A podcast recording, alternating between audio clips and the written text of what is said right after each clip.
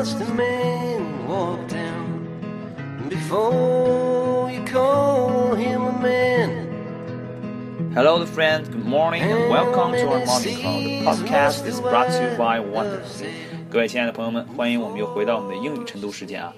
So T G I F, thank God it's Friday 啊，感谢上帝啊，我们终于熬到周五了。OK，So、okay, 今天啊，我们的这个题目是 This is what's trending today 啊，这是今日流行啊。这个 trend 大家都知道是一个倾向的意思啊，T R E N D 啊，What's trending 啊，就是今天流行什么，今日焦点的意思啊。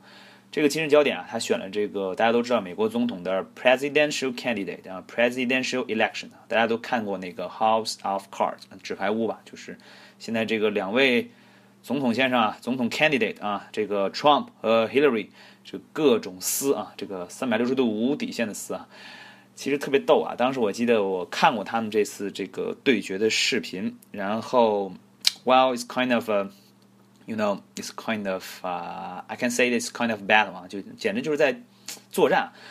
这个气氛啊，atmosphere is such an intensive 啊，tension 啊，非常的紧张啊。当时最后啊，有一个哥们儿问了这么一个问题，双方都笑了啊。他说啊，regardless of the current rhetoric。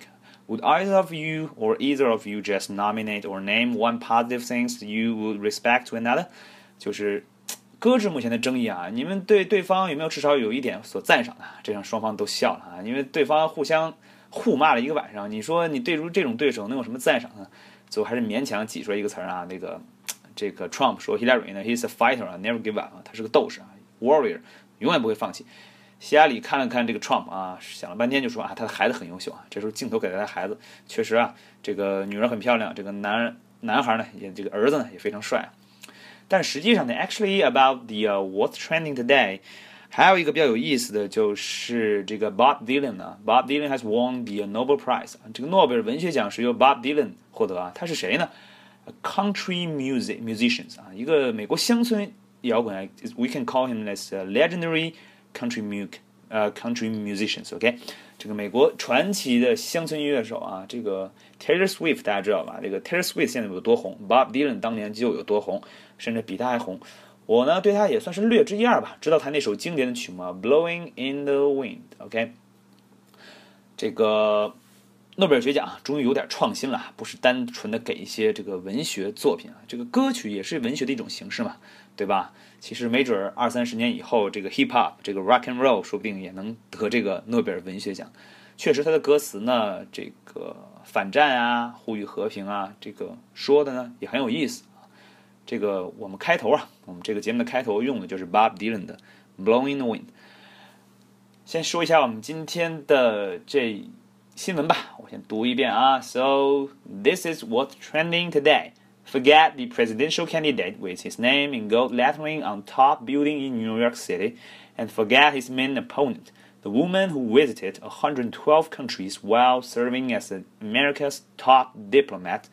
What the United States apparently needed in his election campaign season was an undecided voter who had a question.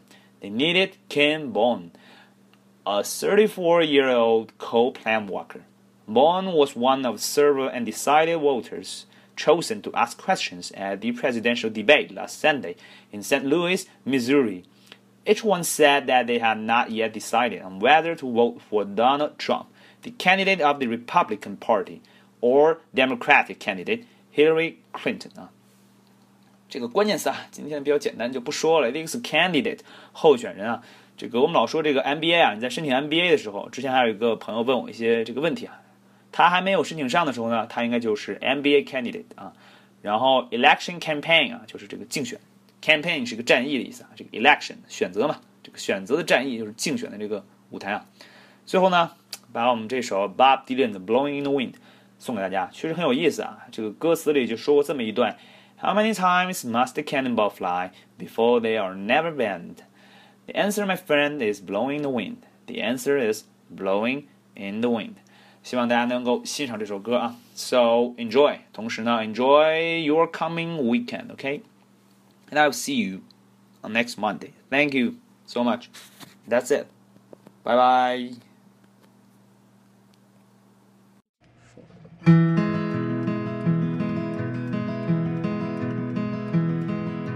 How many must a man walk down before you call him a man?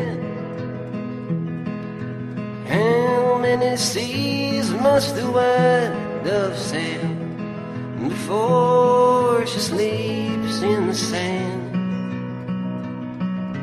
How many times must the cannonballs fly before they're forever banned?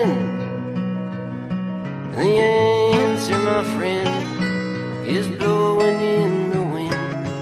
The answer is blowing in the wind.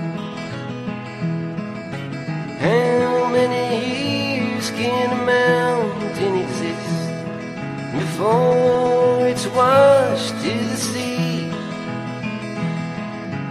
How many years can some people exist before to be free? How many times can a man turn his head and pretend that he just doesn't see? The answer, my friend, is blowing in the wind.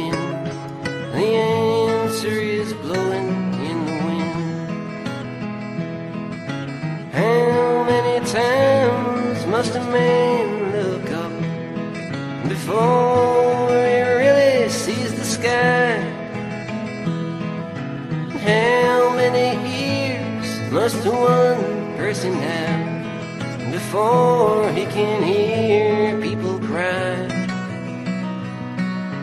How many deaths will it take till he knows that too many people have died? The answer, my friend, is blowing in the wind. The answer is blowing